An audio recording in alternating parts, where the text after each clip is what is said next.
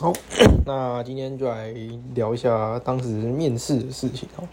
因为刚刚看到一个中山大学社会学系在两年前有写一个坊间经常认为学测申请面试能够令考生在教授面前展现兴趣与能力，但历年的经验告诉我们，面试所需的言谈、衣装、南北奔波交通能力，背后展现的是家庭的兴趣及能力。面试不一定能让我们看见学生的特质，反而是隐形的门槛。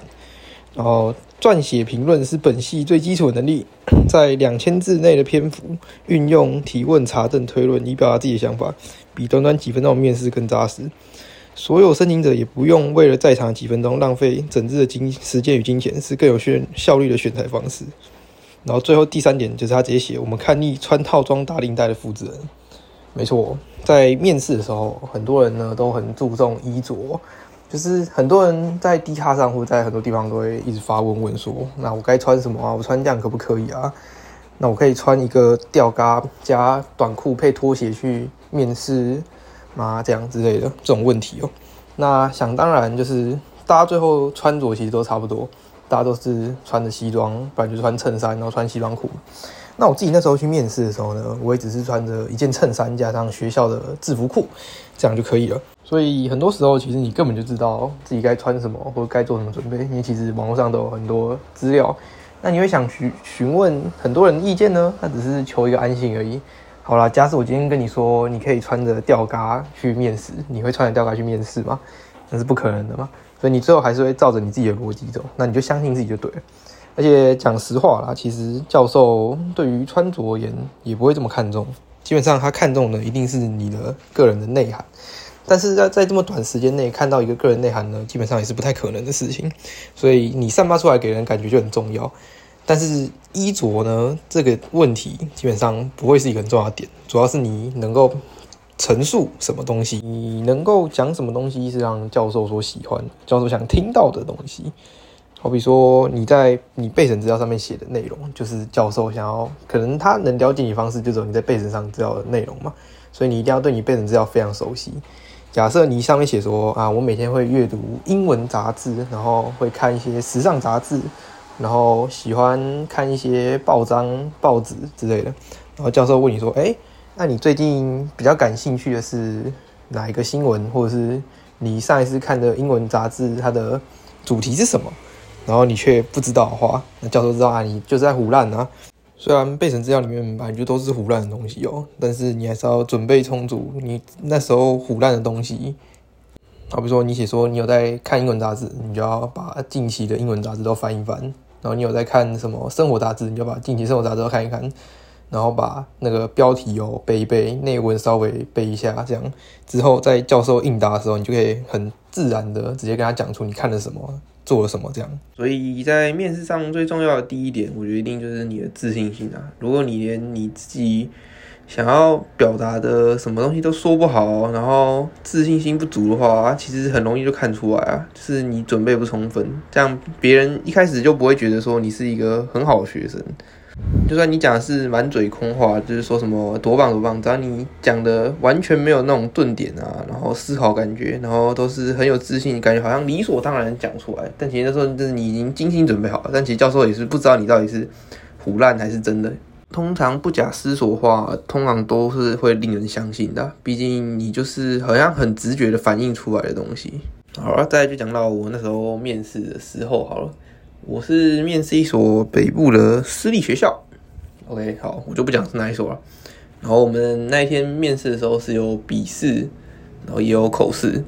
然后还有分上午场跟下午场，就是上午笔试，然后下午口试。他如果住越远的人的话，两个相的时间就会比较接近，这样就是让你有时间可以面试完之后去台北或新北观光一下这样部分。那面试当天呢，我笔试呢，我就只带了两支圆珠笔跟一个立可带，我连铅笔都没带啊。因为那时候我想说，反正就写一写，没事可以走人呢。然后基本上我就是写完之后，然后就先走，然后下午再回来面试嘛。那面试的时候，我的穿着呢也是很一般呢。基本上老师会问你的问题，也就真的就是模拟面试会出现那些问题。他会说为什么你要选择这科系啊？然后你还填了什么其他的科系？然后还有你对这科系这个系所了解了什么。所以在面试前做足功课真的是非常重要的，尤其是你最好是要去了解一下你那科系所需要的能力啊，或是他系所有什么资源之类的，因为教授会想要知道你对这系所到底有没有兴趣跟热忱，所以他就会问你这些问题。但是在全部面试的问题中，我最印象深刻的问题就是有一个教授问我说：“你近期看的是哪一本杂志？”然后他的那个那一个那一期主题内容大概在讲什么？因为我的备审资料里面就是有写说，我是一个平常呢就会看杂志啊，报章杂志，就是会想要去了解生活周遭发生什么事的那种人。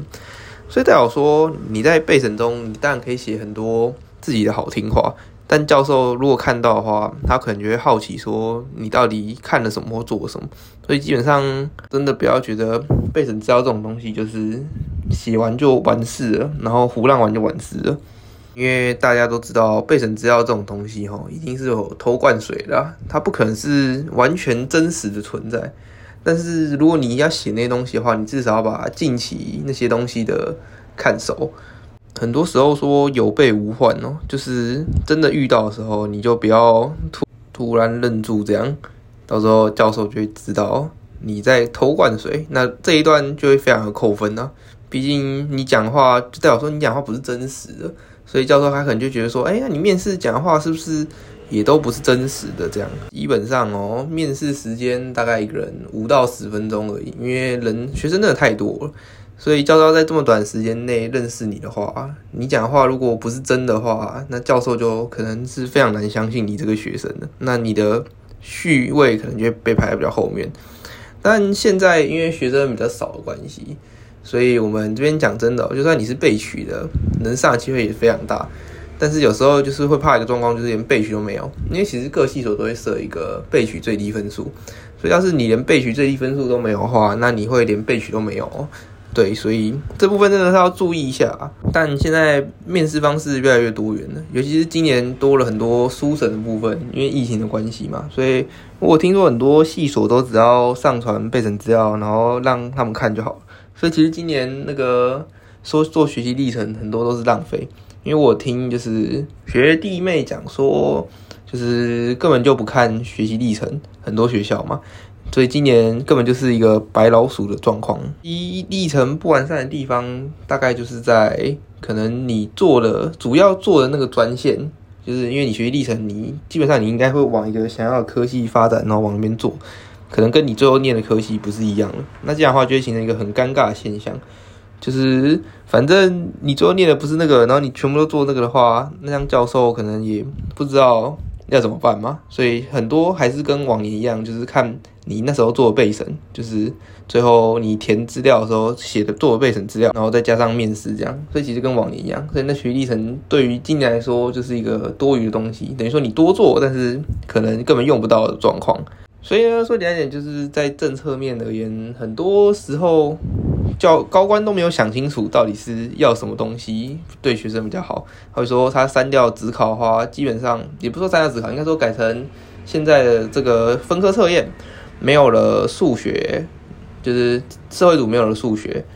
然后也没有了国文跟英文。说简单点就是以前你可能国文、英文中主科，数学考爆了，然后你还可以靠分科测验搬回来，然后你就可以去上理想学校多一次机会。但现在如果你这几科一考爆之后，你就直接等明年再重考。所以这对于一些主科爆掉的学生而言，他们就是只剩下重考这个机会了，所以非常的不利啊。我知道很多人都是在学测的时候国文、英文卡标，等于说你就是国文、英文已经考不好了，然后你想要靠分科驳回一把的话，那你现在只剩下，如果你社会考不好或自然考不好的话，你才机会在分科驳回。那最后呢，再来谈完面试的部分呢，就是还有一种面试方式是团体面试。团体面试其实就跟个人面试也差不多，但是我个人没有用过团体面试，所以我是听我同学讲了。他说就是大概是会有就是三十个人，是三四十个人在同一个有点像广场的地方嘛，然后就大家坐在那边，然后大概六个人会一组，然后他其实就是一次问大家问题，然后有他就会一一点人回答嘛。那其实这样的话，他跟个人面试其实也是差不多，我觉得大家回答一样问题，但是。这个面试就会跟你平常个人面试有一个非常大的差异，就是前面人讲过的东西，你有办法再跟他讲一模一样吗？所以有时候答题顺序很重要，但呃，每个教授做法不一定哦，就是有些是用点人的，然后有些是直接抢答，所以这种表现自我，然后想要赶快回答的人就非常重要。所以哦，我们总归一句，面试呢就是一个表现自我的场合，你要怎么不紧张就是最重要。所以呢，我这边来讲一下要怎么样让自己不紧张嘛。但是那是我个人给自己的方法，其实很多时候都是一个心灵取胜的方法。也就是说，你在面试的时候呢，你要告诉自己说，是你来选学校，不是学校在选你啊。所以你要散发出的那种自信心就会更强。有时候你会表现的紧张，真的是因为你自信心不足吧？你可能会觉得说，哎，这样的话别人看起来都好厉害，那为什么学校要我这样？或者是说教授会想要让让你表达出为什么我们一定需要你这个部分？但很多时候呢，你要想的是，其实你是学生啊，其实学校需要你啊，学校没有学生基本上就没救了。当然，很多很好的学校，他们可能是不缺学生啊，但这也无妨哦，因为你仔细一想，你也大概能够理解吧。如果一个能够很完整表达自己，然后散发出很强烈自信心的学生，通常老师比较喜欢这种学生，而不是那种就是都不讲话，然后在台下不发言，然后一直。跟着潮流走，然后都没有主见的学生，很多老师其实教授都不太喜欢这种学生啊。好了，面试的分享差不多就到这边了。